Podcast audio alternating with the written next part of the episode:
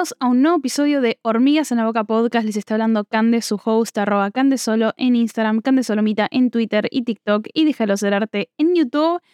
Y el día de hoy, eh, si todo sale bien, estoy grabando, editando y subiendo el podcast el mismísimo día. Así que es muy probable que si estás escuchando esto el mismo día que sale, casi que estamos viviendo en el mismo espacio-tiempo. Bueno, no espacio no, pero tiempo seguro. Eh, o bueno, tampoco están así, pero bueno, como que me flashea un poco eso, que de repente me escuchen eh, quizás solamente un par de horas después desde que estoy teniendo como esta charla en voz alta conmigo misma. Em, nada, sí, me atrasé un día con el posteo del podcast eh, porque están pasando muchas cosas. Como vengo anunciando en episodios anteriores, estamos con las inscripciones del workshop de dirección de arte junto con Se puede hacer y nos está yendo increíble. De hecho, agotamos los cupos presenciales para la parte que es práctica.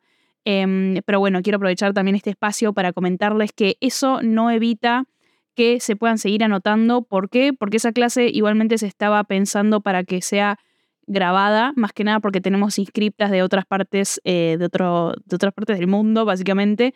Em, que nada, que tenían ganas de hacer el workshop, entonces nada, como que armamos toda esa clase para que ese día esté grabándose y que después les podamos entregar ese material incluso a las que no pueden asistir. Así que nada, seguimos inscribiendo gente porque si te querés anotar y querés participar y querés aprovechar esta oportunidad, todavía podés, esa clase te va a llegar, no te va a faltar nada, no es que tenés menos información que el resto, em, vas a acceder absolutamente a todo igual, solamente quizás no tenés el beneficio de estar ahí presente en ese momento como en vivo y en directo, pero fuera de eso tenés acceso a absolutamente todo lo mismo. Así que eh, nada, si estás pensando en anotarte en el workshop, yo que vos no lo dudo más y voy y me anoto. Dicho eso, dicho el chivo, vamos a ir con el episodio de hoy. Hoy voy a hablar del síndrome del impostor, básicamente porque mm, era uno de los temas que yo venía queriendo como tratar un poco, charlar en voz alta y porque soy medio mm, que nada, me las rebusco para hablar de lo que yo quiero y a la vez también escucharlos y ver de qué quieren que hable. Em, si no están en mi canal de difusión en Instagram, ahí es donde estoy haciendo las encuestas de los temas que voy a ir hablando en el podcast. Así que yo que vos, si no me seguís en Instagram, primero me vas a seguir en Instagram y después vas a entrar a mi canal de difusión. Em, yo ahí les conté, les, les abrí mi corazón y les dije que el domingo el domingo o el fin de semana, bueno, no me acuerdo, pero bueno, básicamente hace una semana atrás tuve em, un episodio mm, que a mí me choqueó un poco porque no pensé que, que yo estaba mentalmente para tomármelo así de mal como me lo tomé en ese momento, que es que alguien, claramente no voy a decir quién, me arrobó a mí misma, o sea, me arrobó a mí, tipo como queriendo que yo lo lea, eh, porque una cosa es hablar de, de mí sin mencionarme o, o hablar del podcast sin mencionarlo, pero no. En este comentario particularmente me arrobaron diciendo que eh, básicamente, o sea, el TikTok no importa de qué hablaba, pero bueno, básicamente como que en el comentario lo que daban a entender es que nada, que alguien había intentado escuchar mi podcast y que durante 20 minutos le pareció que finalmente era una porquería o que era bastante... Em, eh, poco profundo, digamos, ¿no? Como que estaba intentando eh, ser profunda y eh, me estaba saliendo mal, básicamente, ¿no? Em, yo con ese comentario me puse muy mal, debo decirles, y es gracioso porque, o no sé si es gracioso, pero anecdóticamente, unos días antes yo había recibido un mensaje enorme que de hecho lo compartí en mis historias porque mm, me dio pie a agradecer y a y a mm, como abrir un poco mi corazón con respecto al proceso del podcast. Eh, y ese mensaje era hermoso, o sea, decía absolutamente todo lo contrario, como, che, tipo, todo lo que estás hablando me llegó, me hizo cambiar, me cambió la perspectiva, la forma en que lo hablas me sirve, em, se siente muy íntima, se siente eh, muy como, como profunda.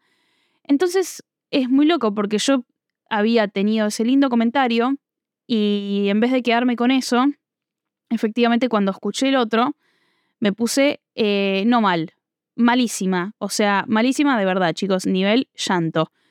Y yo dije, no puede ser, no puede ser que yo termine en estas. Em, y saben qué me pasó, yo creo que si bien dije en el canal de difusión que creo que tengo bastante para decir sobre el hate, la verdad es que hoy no vamos a hablar sobre el hate, pero sí quiero hablar del síndrome del impostor y cómo me sentí yo al respecto con este tema. Y básicamente yo creo que a mí parte de lo que me molestó de ese comentario no fue de que obviamente me doliera que a alguien le pase eso y que encima mm, como que elija una manera medio hiriente de hacérmelo saber, porque distinto es que cualquiera de ustedes, tipo, un día escuche un episodio y le parezca una verga y vengan y me quieran hablar por privado o por donde sea de che, esto que dijiste como que me pareció medio básico, yo creo que puedo, no sé, que, que no sé, y me comparten su opinión, ¿no? Como decir, che, yo creo que el tema es mucho más profundo porque tal y tal y tal otra cosa, o sea, como que una cosa es hablar de ese debate y otra cosa es directamente decir tipo, flaca, es una mierda lo que estás haciendo, eh, sos muy básica y bla. Entonces, a mí creo yo que lo que a mí me empezó a pasar, porque te juro que, les juro que ni bien leí ese comentario, si bien después tuve charlas con personas eh, de mi círculo cercano que me ayudaron a salir rápido de ese pensamiento y por eso dije que no me quedé mucho tiempo en la mierda, pero mm, lo que a mí me, mm, me ponía muy mal de todo eso es que es como que justo atacó en un comentario que yo me hago a mí misma. Eh, que está en mi cerebro, que está, eh, que constantemente digamos que puede ser como con la duda con la que más convivo en un punto cada vez que hago un podcast, que es que a mí sí me interesa y me preocupa, bueno, no me, no me preocupa, pero digo, me ocupo justamente eh, en nutrir mi vocabulario, en nutrir mi forma de hablar, en nutrir lo que yo decido hablar en este podcast, em, de tal manera que yo llegue a ustedes como justamente lo más profundamente posible, como que a mí también me ha pasado de escuchar podcast y decir, che, está re básico, o sea, me está queriendo hacer que me llegue un tema que la verdad es que no me llega, está como, no sé, está muy en la superficie y necesito más. Y entonces eso es algo que a mí eh, me genera como duda todo el tiempo, porque yo no quiero generar lo mismo. Y es muy loco, porque yo bueno, nada, estoy diciendo es muy loco o es muy gracioso y nada de esto ni es ni loco ni gracioso, pero bueno, como que justamente el síndrome del impostor, quizás con el que yo cargo, con respecto al podcast por lo menos, tiene que ver con justamente eso que me decía la chica, como no sos lo suficientemente profunda, no em, estás diciendo nada nuevo, ni nada importante, ni nada que le ayude a nadie. Y yo como literalmente quiero hacer el podcast para eso, me duele, me pega, básicamente. Mm, y considero que el síndrome del impostor es algo que claramente a cada uno le pasa en probablemente más de un ámbito en su vida y que tiene que ver con muchas cosas que ahora vamos a empezar a hablar. Pero primero que nada quiero ir al como punto que como más descriptivo del, del síndrome del impostor, que es tipo la típica definición de Google, que es, ¿qué dice que es el síndrome del impostor? Trastorno que impide reconocer logros rebajados por pensamientos negativos o intrusivos.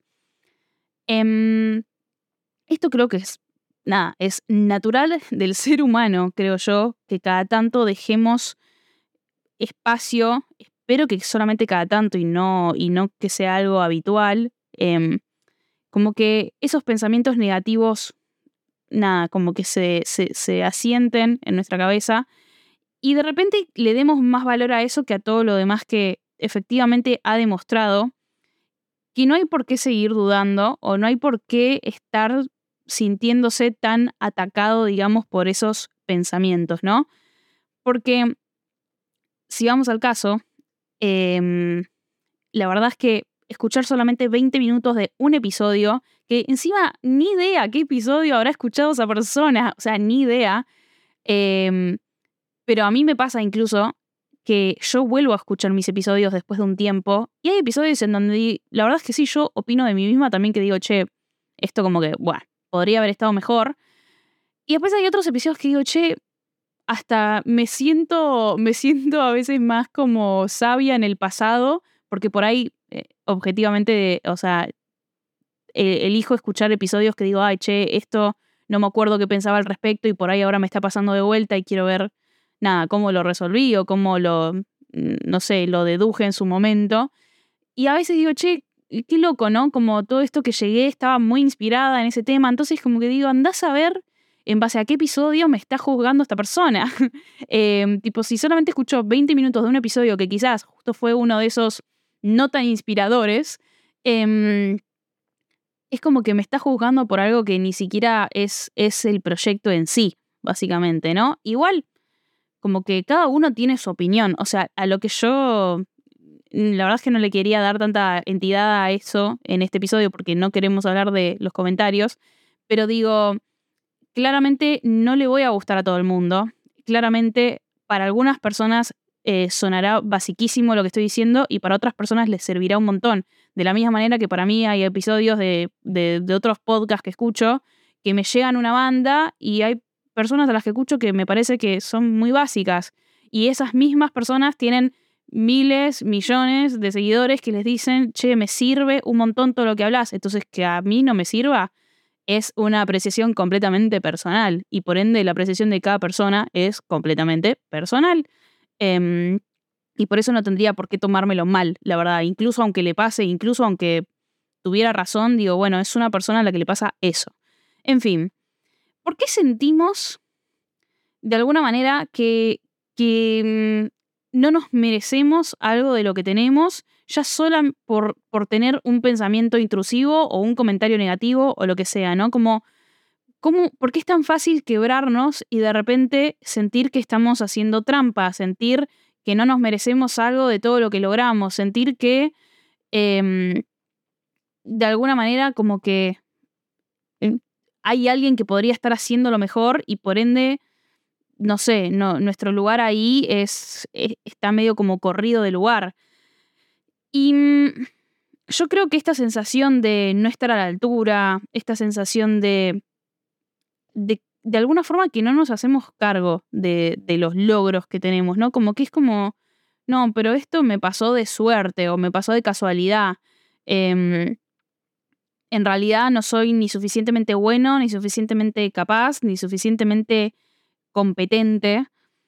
Y yo creo que nuevamente voy a empezar de a poco a hacer autorreferencia a varios episodios que yo creo que se pueden completamente eh, compenetrar con este mismo episodio, que es por ejemplo cuando he hablado del miedo, que es por ejemplo cuando he hablado del perfeccionismo y, y, y la vergüenza.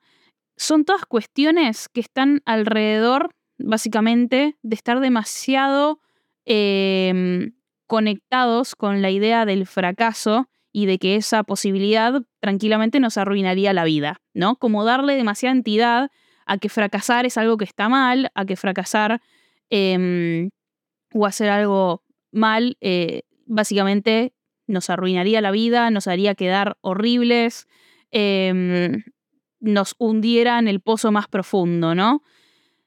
Y creo que también incluso está el miedo a, ganar en un punto o a que nos vaya bien, ¿no? Porque claramente ganar o que te vaya bien en algo implica un montón de otras cosas de las cuales hay que empezar a hacerse cargo.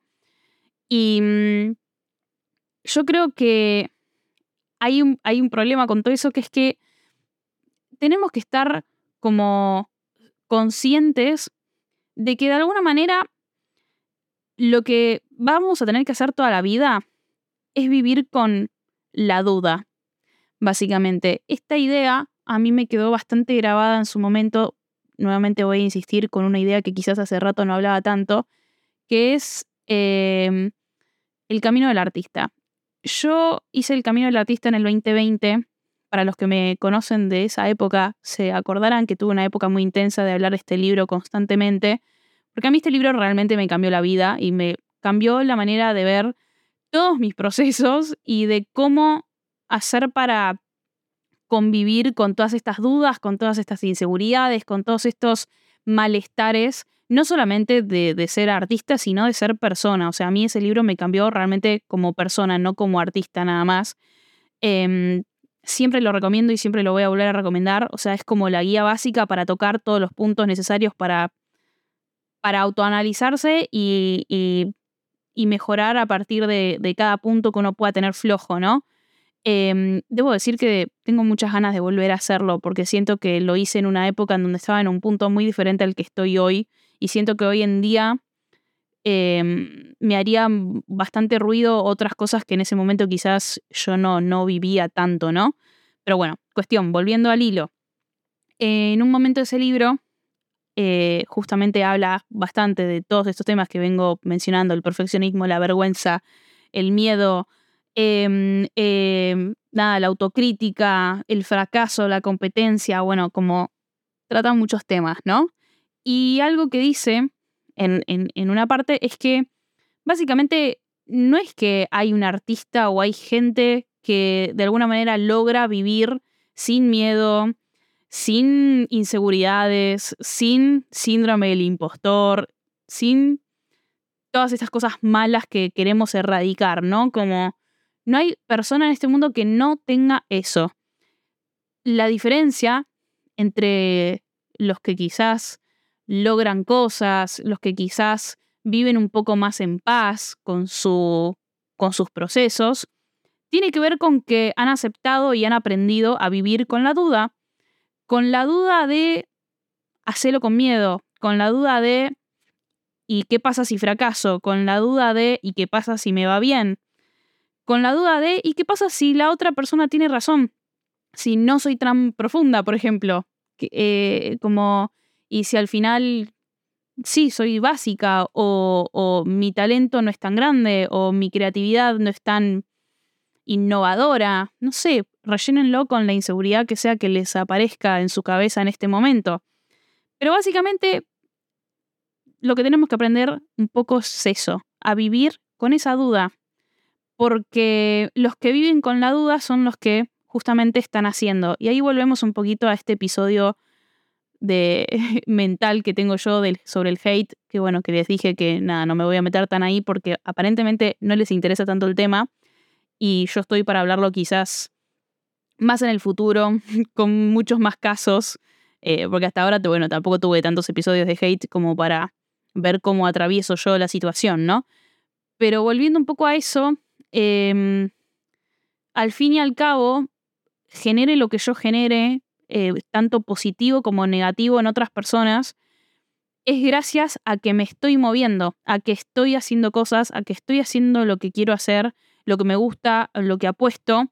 Y probablemente me equivoque un montón de veces y probablemente em, a este podcast le vaya mejor o peor en determinados momentos y probablemente haya episodios que me salgan increíbles y haya episodios que me salgan horribles y justo va a haber personas que escuchen solo lo horrible y básicamente me, me encasillen en que hablo mal o que no me expreso bien, o que no tengo nada bueno para decir.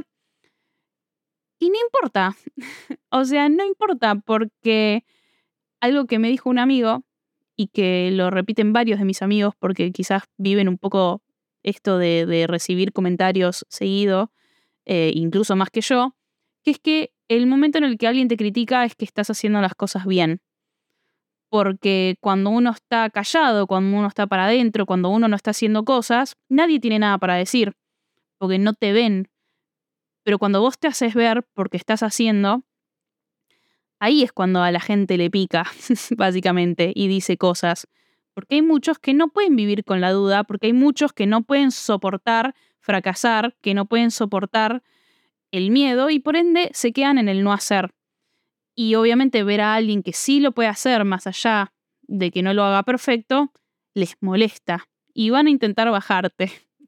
Em, pero bueno, no quiero hablar de vuelta de tanto el hate o no.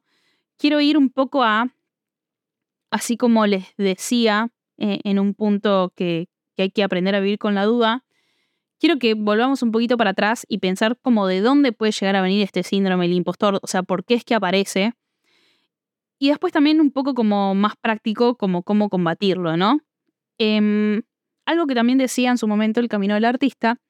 Eh, sorry, voy a estar re autorreferencial de episodios viejos del Camino del Artista, bueno, cosas. Pero bueno, es para que también conozcan un poco de la obra de la que yo vengo hablando y conozcan este libro que si hasta ahora no nunca lo escucharon hablar, eh, nada, vayan y háganlo. Eh, digo háganlo porque no es un libro que solamente se lee, sino que hay que hacerlo. Es un curso de 12 semanas para sanar, básicamente, muchas cosas. Em, entonces, ¿qué decía el camino del artista en su momento? Eh, tengo anotado, porque eran cosas que a mí me resonaron mucho, que es que el síndrome del impostor probablemente puede empezar a iniciarse básicamente en una infancia, en una niñez, en donde haya cierta dinámica familiar, en donde uno constantemente se compare o, o es como que medio que es premiado o no en base a lo que está haciendo. Porque si, lo piensan medio como que está bastante instalado cuando somos chicos, que va, bueno, nos portamos bien, por ahí nos dan un caramelo, nos portamos mal, eh, nos retan, no, nos sacan algo. Y después, si tenemos hermanos, si tuvieron hermanas, hermanos, em, no sé, a cierto hermano se le presta más atención por hacer tal cosa o se lo felicita más porque le sale bien tal y tal cosa. Eh, entonces, bueno, nada, como que hay cuestiones de cómo hemos sido criados que no le podemos escapar y que tampoco son nuestra culpa y que no es culpa de nadie en realidad. Em, nadie enseña ni a ser padre ni a ser hijo, pero mm, hay que saber como a veces volver para atrás y decir como, ¿por qué yo siento que no estoy a la altura? ¿Con quién competía yo desde chica, desde chico? Eh, ¿De quién quería atención? ¿Cómo es que me daban esa atención? ¿La lograba? ¿No la lograba? Bueno, nada, muchas preguntas que uno se puede hacer. Em, hay cuestiones también, básicamente, de la sociedad que hacen que después el síndrome del impostor florezca constantemente, ¿no? Como desigualdades, eh, como pueden ser en el caso de las mujeres, a diferencia de los hombres, ¿no? Ya de por sí vivimos en un mundo en donde a día de hoy, digo, todavía pasa de que hay mujeres a las que se les paga menos que a los hombres solamente por ser mujeres, teniendo el mismo cargo. Em, obviamente a las mujeres a veces se las, se las tilda de que solamente pueden lograr cosas eh, cuando ponen su cuerpo de por medio, digamos. Em, hay algo relacionado como a la sexualidad, ¿no? Y todo eso. Eh, nada, puede haber muchas cuestiones de cómo la sociedad básicamente te dice que tenés que hacer las cosas bien, las tenés que hacer perfectas y que cuando no es así, fíjate, ¿no? Em, yo creo que al fin y al cabo igual siempre volvemos un poco a lo mismo. Está todo el tiempo la idea de fracaso y de éxito y de que, a ver, por ejemplo, ¿no? Voy a poner un ejemplo. Yo estaba intentando no estar tan autorreferencial, porque siento que últimamente estoy demasiado referencial en, los episodios, ¿no? Pero bueno, voy a poner un ejemplo. Hace poco yo tuve que elaborar eh, toda una propuesta. No es que tuve, quería. Quería elaborar toda una propuesta eh, de un proyecto al cual le vengo dando vueltas en mi cabeza y que justo salió un concurso en donde, nada, si convences a los jurados, básicamente puede que te lo financien. Entonces yo empecé a armar ese proyecto como que empecé a bajarlo a tierra, porque solamente estaba en mi cabeza. Y lo empecé a bajar a tierra y no saben la cantidad de veces que estuve al borde de bajarme de ese proyecto, de, redactarlo, de escribirlo, ya incluso antes de mandarlo. O sea, yo solamente lo estaba redactando, que podía ser para mandarlo o simplemente para ya tenerlo redactado para mí, ¿no? Está bien, o sea, más allá del concurso, digo, eso es anecdótico, pero yo, si era algo que tengo ganas de hacer, ¿por qué no desarrollarlo? Y mientras lo estaba desarrollando, yo estaba como, ¿y qué me creo? Y, o sea, ¿en qué momento eh, me considero capaz de llevar a cabo algo así? Y si estoy siendo demasiado, em, no sé, como si estoy aspirando demasiado alto, si es obvio que los que ganaron antes este concurso son gente que está trabajando hace mil años y que ya tiene otros proyectos y que tiene otra experiencia. Y, mm, ¿y qué hago? ¿Qué hago escribiendo esto? O sea, como primero, no sé, formate, ocupate, haz otras cosas. Y recién ahí, cuando tengas más experiencia y cuando te sientas más segura de llevar algo a cabo, recién ahí postulate. Em, y, o sea, como, nada, no hiciste nada bueno para llegar hasta acá. Y es gracioso porque cada vez yo avanzaba más y cada vez tenía el proyecto ya cada vez más cerrado y, y es como que no podía evitar seguir escribiéndolo porque al fin y al cabo, tipo, ya lo había arrancado era un proyecto que genuinamente me entusiasmaba. Eh, independientemente de si soy capaz de hacerlo o no, la verdad es que no lo sé. Eh, hoy en día les puedo decir con un poco de vergüenza o, de valentía eh, que no sé si soy capaz de llevar a cabo ese proyecto, porque nunca hice algo así, solamente sueño con hacer algo así y hago muchas otras cosas de las que ya sé que soy capaz, pero de eso la verdad es que no lo sé. Y lo mandé igual. Finalmente, después de todas las dudas, eh, de estar hasta último minuto preguntándome eh, qué hago, tipo, si, si me dieran la oportunidad de hacerlo realmente, o sea, si me dan la financiación, si me lo aprueban, si lo tengo que defender, ¿qué carajos hago? No sé. o sea, evidentemente en realidad en el desarrollo del proyecto yo tenía que poner un plan de acción de cómo lo iba a llegar a cabo y nada, con cuestiones logísticas lo pude pensar, pero después como imaginarme a mí llevándolo a cabo, em, como que por momentos me imagino y por momentos digo, literalmente no sé ni qué me estoy imaginando porque no es que alguna vez lo haya hecho, o sea, me lo estoy imaginando en base a una idealización de esa situación y de cómo yo me podría manejar alrededor, pero realmente no hice jamás algo así y, y no sé, no sé si lo voy a poder hacer, más no me importó y decidí que y decidí que ellos iban a decidir, básicamente. Eh, en este caso, por lo menos con respecto a la financiación. O sea, si ellos leen la propuesta y ven mi perfil, y ellos que nada, que justamente la gente que evalúa estas cosas son gente que, bueno, que se ve que tiene más experiencia, obviamente, en hacer este tipo de proyectos y que sabe realmente como los tiempos que toman y las formas que pueden adquirir y, bueno, todos los errores o, o complicaciones que pueden surgir en el medio. Entonces, yo calculo que ellos van a ver mi perfil van a asumir lo que quieran asumir, van a ver toda la propuesta que redacté y, van a decidir ellos si efectivamente soy una persona que puede llegar a cabo o no eso.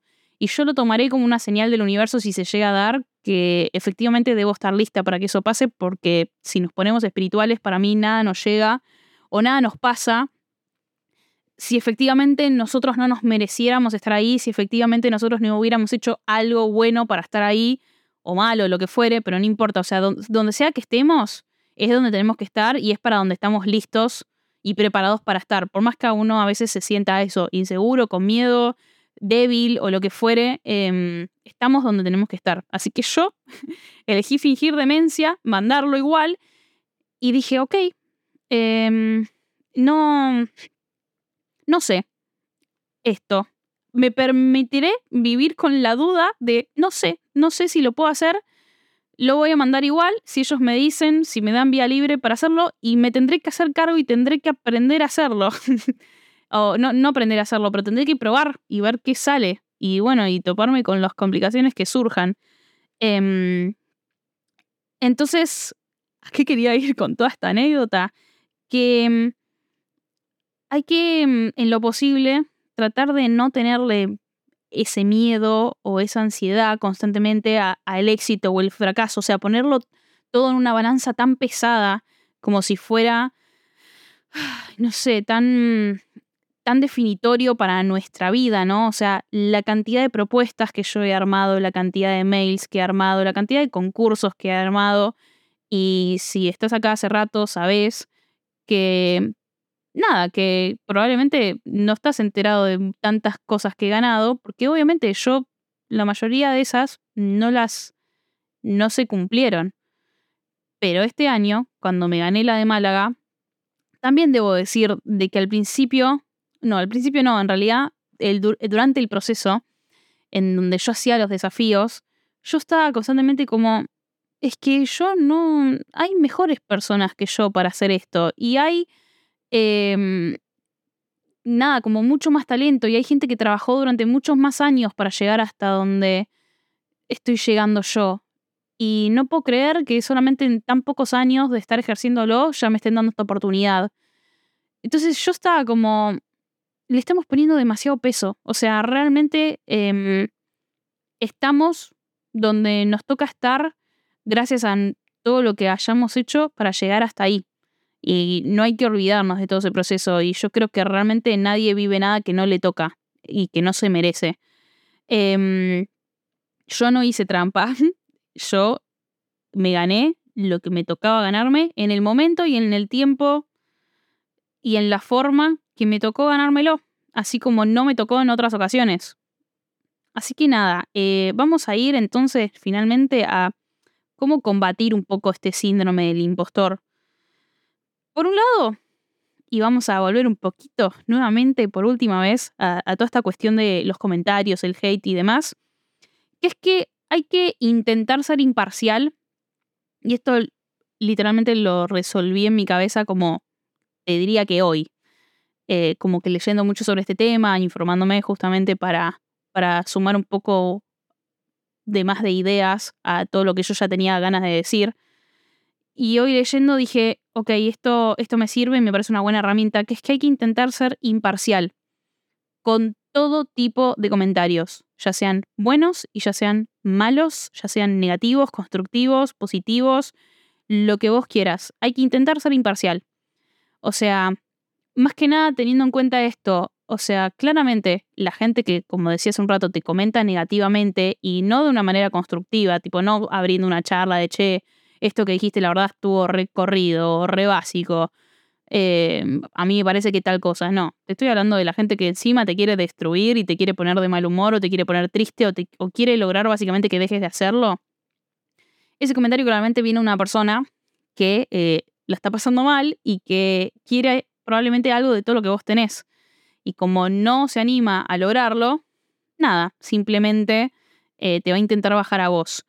Pero después, los comentarios de la gente que te felicita o que, o que te adula en un punto, también viene de personas que te idolatran o que te idealizan en un punto. No digo que, esté mal esto, digo, ustedes no saben la cantidad de gente a la que yo claramente pongo en un pedestal.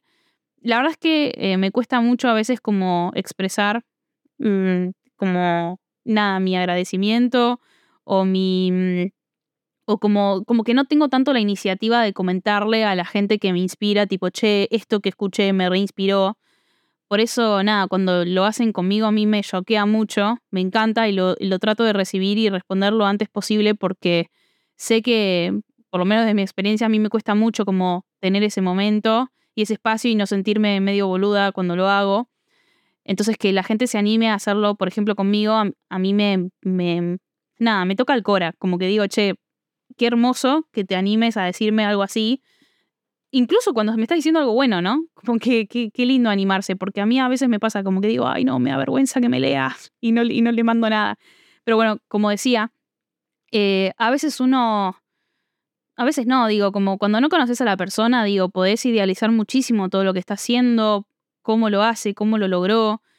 Y, mm, y bueno, nada, salvo que seas amiga de esa persona, no sabes realmente como todo lo que pasó y todo lo que ahí detrás de cada, cosa que haya hecho.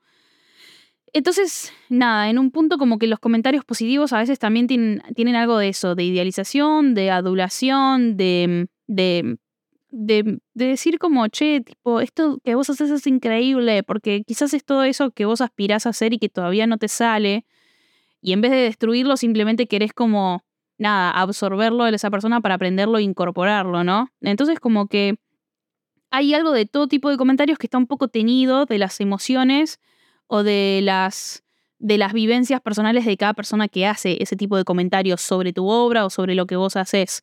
Por ende, me parece que lo mejor es ser lo más imparcial posible ante estos comentarios.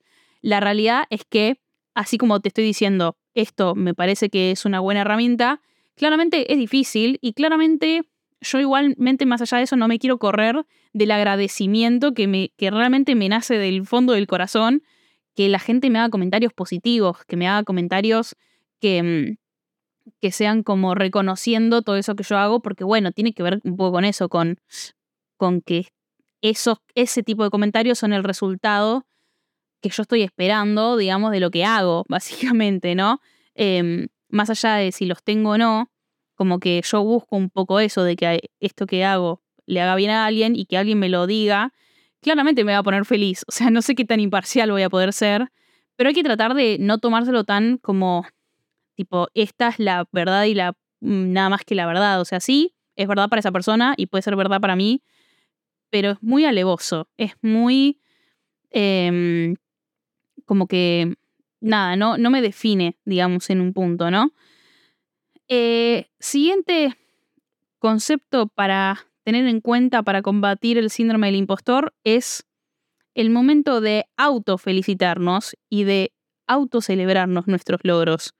Porque como les digo, como les decía recién, el comentario ajeno está tenido por las emociones de esas personas.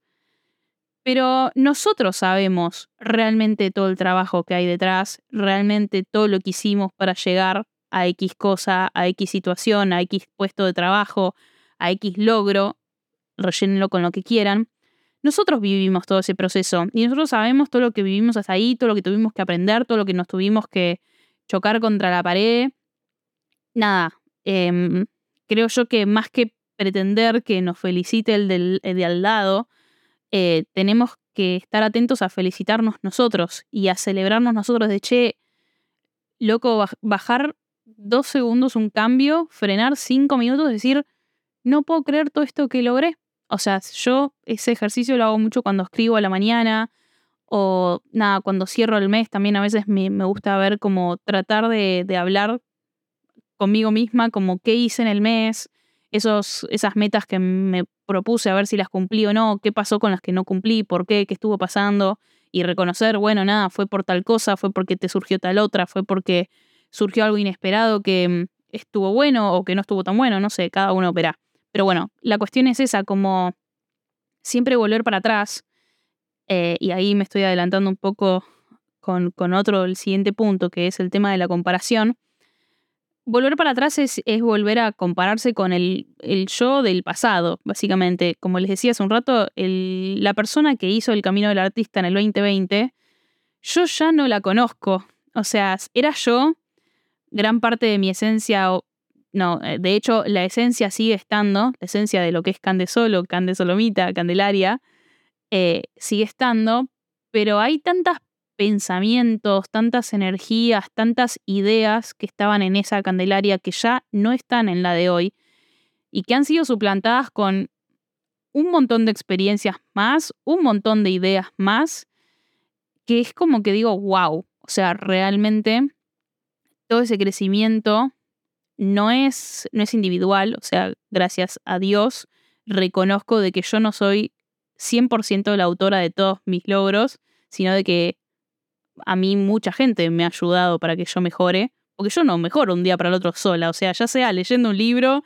ya sea hablando con mis papás, con mis amigos, em, ya sea teniendo psicóloga, o sea, todas las cosas que yo logro son con ayuda, y con consejos y demás, y que está bien, sí, los voy aceptando y, y, digiriendo yo y haciéndome cargo yo de todo lo que hay que hacer para mejorar, pero siempre es con ayuda, y yo no me olvido de eso. Entonces, nada, como que básicamente insistirnos a nosotros mismos con, che, mira todo esto que hiciste, mira todo esto que lograste, validarnos nosotros. Y ahí es donde yo insisto mucho con este podcast, como, che, no me importa si hay alguien que le parece que es poco profundo o al revés, si hay gente que le parece que es súper mega profundo. Yo sé, porque yo sé, todas las veces que me siento antes de grabar, todas las anotaciones que hago, todo lo de dónde vienen los temas de los que yo quiero hablar, porque no cayeron del cielo, eh, tienen que ver con lo que a mí me pasa, pero todo lo que a mí me pasa también yo lo puedo reconocer gracias a haber aprendido sobre todo eso eh, haber leído, haber hablado, haber escuchado a otras personas hablar de este tema. Entonces, nada, como yo sé toda la profundidad que hay en mí y sé que un día me puede salir mejor y otro día no tan bien, pero sé que está. Entonces yo confío en mí, en eso, y me lo valoro y me lo rescato. Y de hecho, así como es lo que más miedo me da que no me salga, también es lo que más una de las cosas que más, la verdad, me reconozco a mí misma de lo que soy capaz de hacer, de que tengo esa, ese enorme poder, superpoder que he desarrollado con los años, con el tiempo y con toda la búsqueda que yo tengo. Y sé que, mm, sé que es una virtud, sé que es algo que me sale, que por un lado me es natural y que por otro lado también está trabajadísimo. Entonces, y sé que claramente va a ser cada vez mejor. Pero mm, nada, eso, como que hay que tener un momento de reconocernos a nosotros mismos, todo eso. Entonces, siguiente tema de cómo combatir el síndrome del impostor, como les decía, viene evitar la comparación. No hay que evitar la comparación que es con nosotros mismos, porque esa me parece muy productiva y muy buena, si vemos, si nos vemos más estancados o si nos vemos mucho mejor o mucho peor, creo que, que siempre tiene que ser en base a referencias personales eh, de cómo hemos estado en otros momentos. Pero compararte con otra persona es lo peor que le puedes hacer a tu síndrome del impostor, básicamente porque efectivamente si vos, si vos, si tu parámetro, por ejemplo, para ser reconocido en un ámbito o bueno en algo tiene que ver con lo que alguien más ya hizo, lo que alguien más te plantó ante, ante tus ojos, digamos que, ese era el parámetro, em, que eso era la idea de éxito y por alguna razón vos lo asumiste y lo pensaste y lo tomaste como una verdad. Y es obvio que así, como que cada vez que logres algo y que sientas que no se parece a cómo lo logró otra persona, a esa persona que por ahí vos eh, idolatrás o que, no sé, te gusta cómo, cómo llevó a cabo algo, si vos te comparás, es como que efectivamente vas a tener esos pensamientos intrusivos de, che, em, la verdad es que tal cosa no lo, no, no, debería haber tardado más o, o debería haberlo hecho mejor o solamente debería haber llegado a eso si hubiera hecho tal otra cosa. No sé, como que pueden pasar muchos pensamientos por tu cabeza. Em, a mí me pasaba mucho en, en, un momento como que yo buscaba, yo estaba en plan como buscando inspiración y buscando perfiles que se parecieran al mío, ¿no? Como, bueno, ¿quién es fotógrafa y directora al mismo de, y directora de arte al mismo tiempo, ¿no?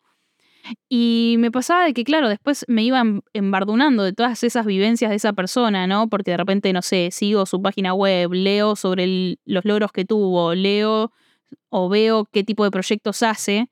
Y claro, tipo, para mí, em, no tener ciertos logros a cierta edad, o no estar trabajando de cierta manera, o mm, no mostrar las cosas que hago de tal otra forma, como esa persona, implicaba que entonces, tipo, había algo de, lo que yo ya estaba logrando y de lo que a mí me estaba yendo bien que, que no pareciera muy bueno y que, que no sé, che, no, no, me, no me funca esto. Y sí estaba funcando. Solamente que era mi propio, mi propio camino, digamos, ¿no?